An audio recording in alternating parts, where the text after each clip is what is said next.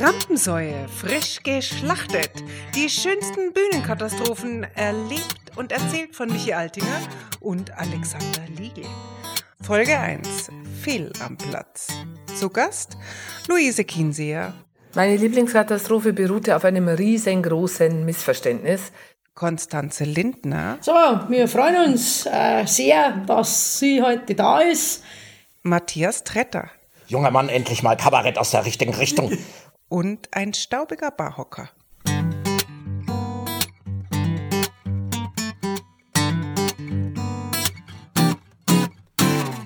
Rampensäue frisch geschlachtet und wir zwei sind hier das Hauptschlachtvieh.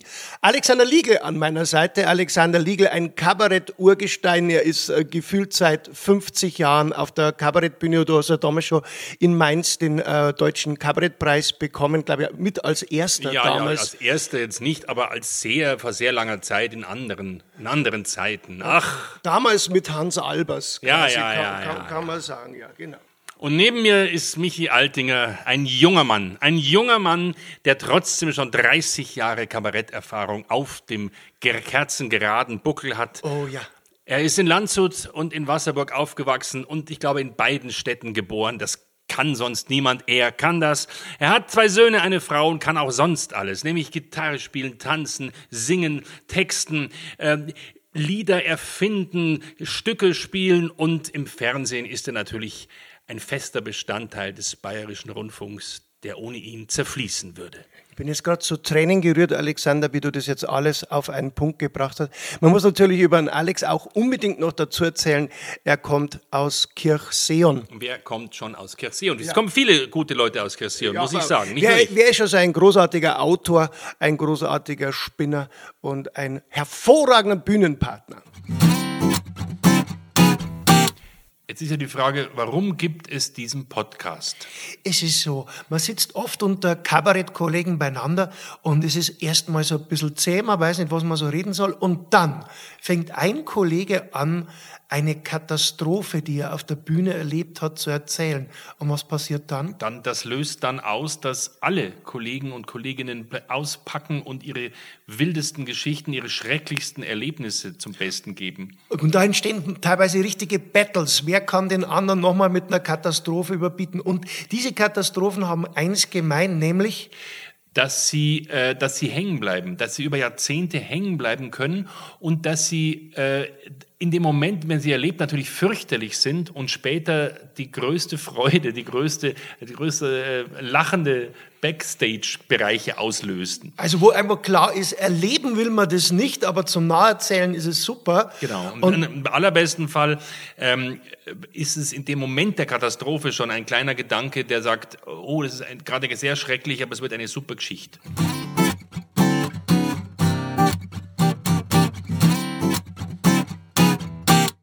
Und es ist uns gelungen, viele tolle Kolleginnen und Kollegen hier ans Mikrofon zu bekommen. Und die haben uns ihre grandiosesten Geschichten erzählt. Vielen Dank von dieser Stelle. Und euch allen wünschen wir jetzt gute Unterhaltung. Zuerst denkst du dir, ist da jemand? Und einmal habe ich auf Bühne gespielt. Und dann danach kam der Techniker auch noch auf mich zu und hat gesagt, was war denn das für eine Scheiße? Geh raus und merke nach so 20 Sekunden, dass mich keiner anguckt. Auf einmal steht ein Mordsdrum von Mannsbild da in, in Military Look. Und dann kommt eine Reaktion, die sich dadurch auszeichnet, keine Reaktion zu sein. Äh, zum Thema Künstler und Publikum passen überhaupt gar nicht zusammen. Da haben wir eine super Geschichte dazu. Das ist ungefähr so zehn Jahre her. Da waren wir im Breisgau. Müllheim, waren wir in Müllheim, einem Ort, einem schönen Ort namens Müllheim, der so heißt, aber ähm, äh, selber, also der für uns für selbigen hielt, also für Müll, für Abfall. Also es gibt schon einen Grund, warum wir uns diesen Ortsnamen gemerkt haben.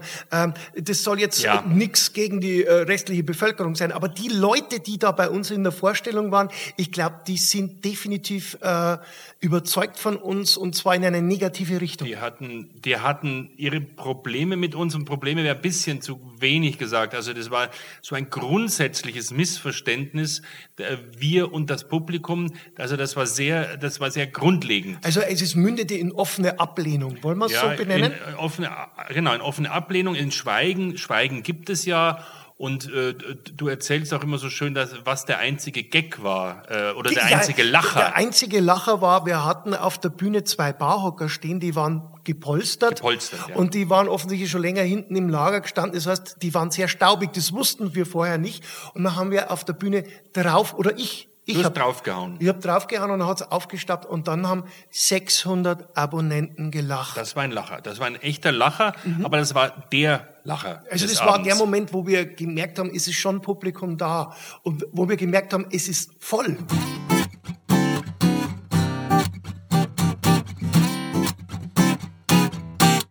Die Frage ist, was haben wir eigentlich inhaltlich gemacht, Alex? Was war das? Das Programm hieß Platzende Hirsche und das waren wir. Wir waren pla lustige Platzhirsche. Da war Action auf der Bühne. Da war was los. Wir hatten Lockenwickler auf, wir hatten, wir hatten alberne Kleidung an. verschiedene Figuren gespielt. Und, äh, und han- waren eigentlich ziemlich originell. Also muss ich schon sagen. Naja, man, also als ohne eitel sein zu wollen, Ja. das war ja ein Preis gekrönt. Wir haben einen deutschen Kabarettpreis. aber Hallihallo. Deshalb wurden wir ja auch engagiert, weil wir preisgekrönt genau, waren. Genau.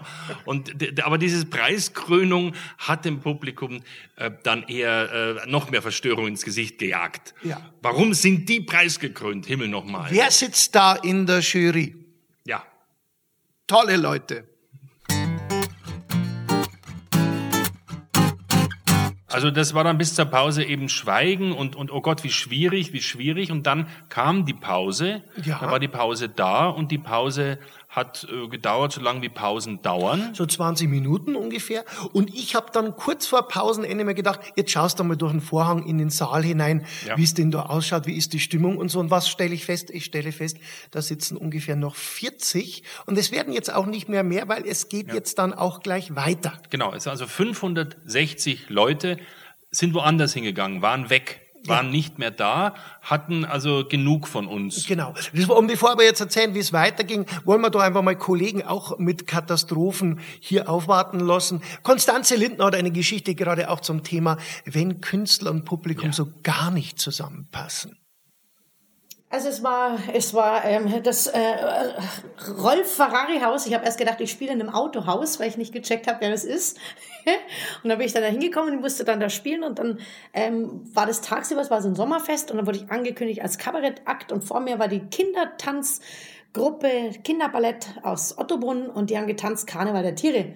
Und es waren 400 Mütter da und zwei Väter und kurz bevor ich dran kam, kam der Veranstalter, Moderator auf die Bühne und hat gesagt, so, wir freuen uns äh, sehr, dass sie heute da ist. Äh, wir kennen sie alle aus dem Fernsehen. Äh, die zieht einen Zettel raus, raschel, raschel, raschel. Die Comedy-Kanone, Konstanze Lindner. Und dann halt 400 Muttis. Väter gar nicht erst mitgeklatscht. Und du hast ein ganzes Programm durchzogen? Nein, ich musste nur 45 Minuten spielen. Was heißt nur? Das kann, Wochen Es waren die, ich sagen, es waren die ähm, jahrzehntelangsten 45 Minuten ever. Es war ganz schlimm. Und die Kinder waren auch noch dabei. Die dann. saßen dahinter, äh, im Schneidersitz hinter der Bühne, haben gewartet, bis sie wieder dran waren. Ach die so. kamen nach mir auch nochmal dran. Das Ach, war du mal- warst das Pausenprogramm für, Für- den Karneval der Tiere. Ich weiß auch nicht, wie, wie das passieren konnte. ja, die Konstanze, was hat sie denn? Ne? Ich weiß nicht, was hat. So ein mein Gott. netter Kindernachmittag. Ja, und so. Kinder sind doch was Schönes. Ja, und die haben sich da auch sehr gefreut, wenn die Tante da kommt und was Ja, macht da die weiter. kommen die Kanone, das ist sie doch. Also, man muss dazu erzählen, wir haben, wir haben diese Geschichte schon öfter erzählt bekommen von der Konstanze. Wir wollten sie auch immer wieder erzählt bekommen. Und, und das Interessante ist, je, je öfter sie diese Geschichte erzählt, umso lebendiger wird sie beim Erzählen. Ich glaube, weil sie immer froher ist, dass es noch weiter in der Vergangenheit liegt.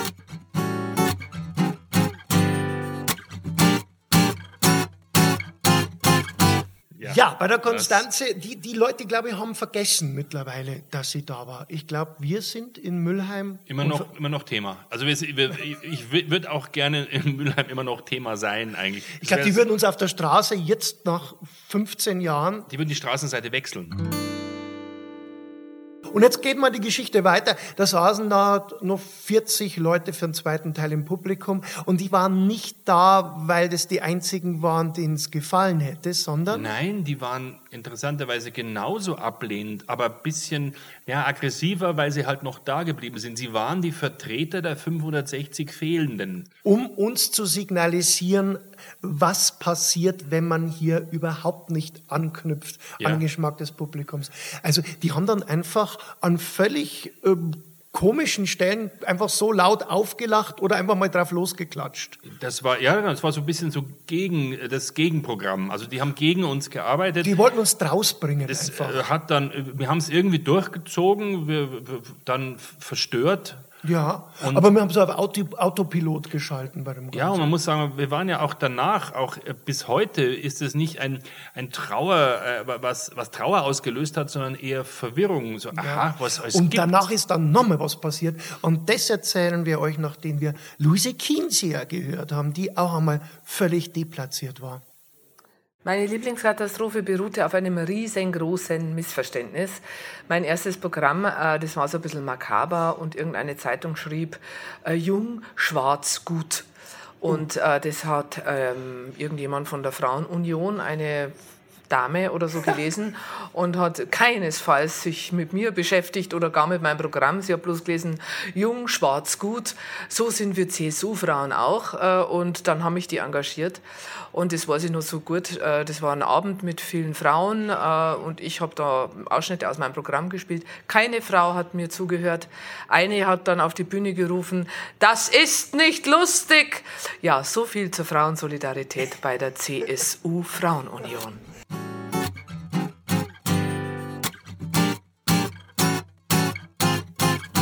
es gab ja noch den Veranstalter, der dann hinterher Ja. mit uns gesprochen Der hat. bei uns, dem, dem wir sogar einen Wein genommen haben, einen guten badischen Wein. Und wir hatten eigentlich einen launigen Abend Ja, soweit mit dem. Man geht ja gerne mal mit Veranstaltern hinterher noch essen. Also früher war das immer so, man ist zum ortsüblichen äh, Italiener oder zum, zum Griechen zum gegangen. Griechen gegangen. Da saß man da. Und da war schon komisch, weil normalerweise sind dann immer die ganzen Vereinsmitglieder mit am Tisch. In dem Fall waren sehr wenige da. War nicht dabei, kaum jemand vielleicht und so, oder nur jemand, der vorher nicht bei uns war. Also, Das kann sein. Da waren welche nicht, da, Ja, ja. genau, da waren welche da, die haben uns wahrscheinlich vorher nicht gesehen. Aber der Veranstalter hatte noch einen Kommentar zu unserem vorangegangenen Auftritt. Der hat dann gesagt, es ist ja wahrscheinlich bei euch so, dass ihr in bayerischen Bierzelten sehr gut ankommt.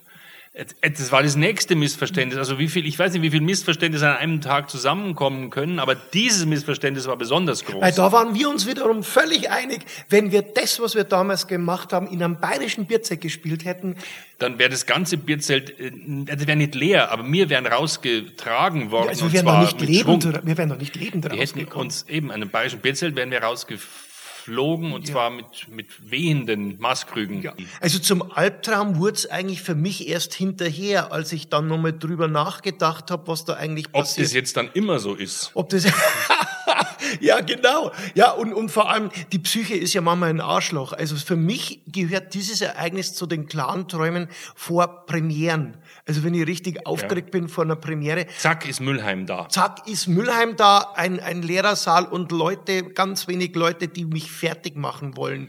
Aber man muss auf der Bühne bleiben. Das Muss ist der dann das, das, ist genau. Gefühl. Also der Traum, der, äh, diese Wahrheit erzeugt dann, diese Wirklichkeit, diese erlebte Wirklichkeit erzeugt Träume. Und weißt du, was ich dann immer träume? Ich träume, dass du mir nicht hilfst. Ich träume, dass du daneben stehst, mich angrinst und sagst, weiter so, hey Michi, Und ich träume, dass ich dir nicht helfe. Ja, ja, ja, ja, doch, Ja, ja, doch, doch. genau. Aber du hilfst mir auch nicht. Also meine Träume sind dann, dass es einfach endlos ist und immer so bleiben wird und ab jetzt ist es dein Beruf und dann machst du das Abitur nach.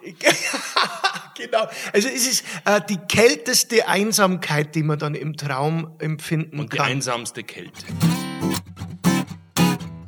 Aber wir müssen jetzt doch einmal auch noch zu unserer Ehrenrettung dazu erzählen. Äh, wir haben am nächsten Tag wieder eine normale Kleinkunstbühne gespielt und Ja. haben hinterher den Leuten erzählt, was am Vorabend passiert ist. Und das haben sie uns nicht geglaubt. Die haben die uns nicht geglaubt, die haben gedacht, wir wollen hier nochmal ein bisschen Komplimente heischen, Ja, ein bisschen ja. getröstet werden und sonstiges. Dabei wollten wir gar nicht, das Trösten war gar nicht so wichtig. Wir waren nicht verzweifelt. Wir waren nur gesagt, das, was, was ist, Wir was war was, das? wir wollten was verarbeiten. Was war da gestern Ja, los? Wir, wir waren einfach völlig verstört. Und ähm, das Lustige, es gab noch eine Kritik hinterher, also eine Zeitungskritik hinterher. Und wir haben einen Bekannten, der wohnt da in der Gegend vom Breisgau und der hat die gelesen und hat zu uns gesagt, du, die Kritik in der Zeitung war eigentlich ganz gut. Genau, und dann haben wir uns die geholt, runtergeladen, schicken lassen, was weiß ich. Die war verheerend, die war genauso schlimm wie das, wie das Publikum, wie die 500. Dann haben wir das unserem Bekannten auch nochmal vorgelesen und hat er gesagt, ah ja, stimmt, war Hat er- doch scheiße. Hat, er- stimmt, was hat er verwechselt. Also das war noch eine hinterher, also das war dann nur noch so, das war dann auch nicht mehr schlimm, weil dann war es eh schon klar. Also hat eher nur bestätigt, was wir erlebt hatten, aber, aber Also ich finde, wir sollten mal wieder hinfahren Ja. nach Müllheim und einfach nochmal Nochmal sprechen. Einfach nochmal einfach noch mal versuchen, das wieder gut zu machen. Wir wollen noch mal drüber reden, wollen wir denen sagen. ja, vielleicht. genau, vielleicht so eine Podiumsdiskussion Ja, dazu, weil die. Leute sich wahrscheinlich ähnlich an diesen Abend erinnern können. Genau, und wenn nichts weitergeht, hauen wir auf den Stuhl.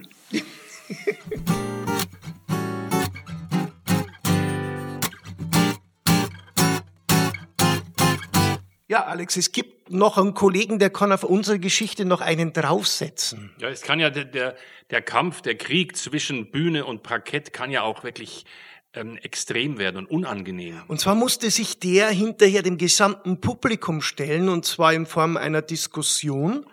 Ja. Es gibt nichts Anstrengenderes als das. Genau. Und das ist mein lieber Kollege, unser lieber Kollege Matthias Tretter. Der kann ja wirklich nochmal einen draufpacken. Ja, ich habe bei einer katholischen Studentenverbindung gespielt.